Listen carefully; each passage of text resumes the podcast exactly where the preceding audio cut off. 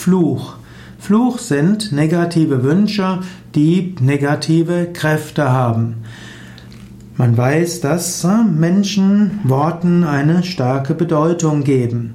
Ein Fluch, könnte man sagen, nutzt den sogenannten Nocebo-Effekt. Es gibt den Placebo-Effekt.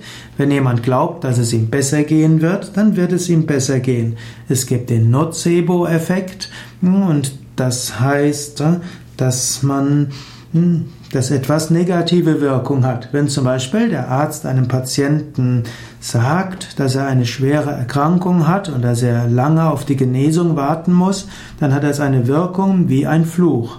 Selbst wenn nachher herauskommt, dass die Diagnose falsch war, wenn der Patient daran glaubt, dann wird es ihm schlechter gehen.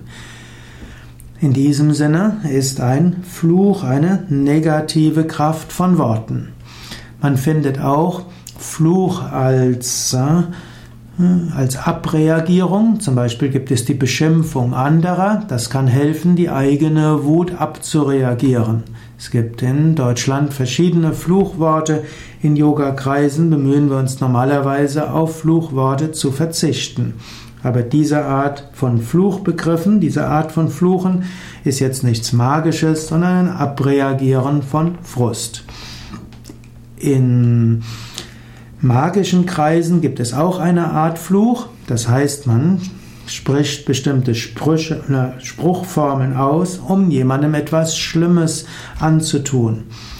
Menschen glauben auch an die negative Wirkung von einem Fluch, zum Beispiel wenn jemand von seinen Eltern gesagt bekommen, ich verfluche dich, weil du nicht das getan hast, was du tun wolltest, dann kann das Menschen stark belasten.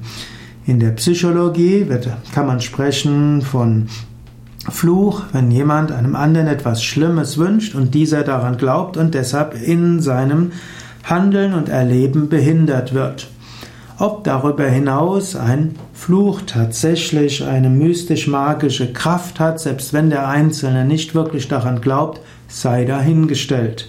Im alten Indien gibt es auch immer wieder die Aussage, dass bestimmte Menschen mit außergewöhnlichen Fähigkeiten einen Fluch ausgesprochen haben und dass dieser dann den anderen Menschen tatsächlich in Probleme geführt hat. So gibt es zum Beispiel viele Geschichten um Krishna, der Menschen von ihren Flüchen erlöst haben soll. Zum Beispiel soll es zwei äh, Feinstoffwesen, Engelwesen gegeben haben, die irgendeinen spirituellen Menschen beleidigt haben und diese wurden dann dazu verdammt, als Bäume zu leben. Und Krishna hat diese beiden dann befreit.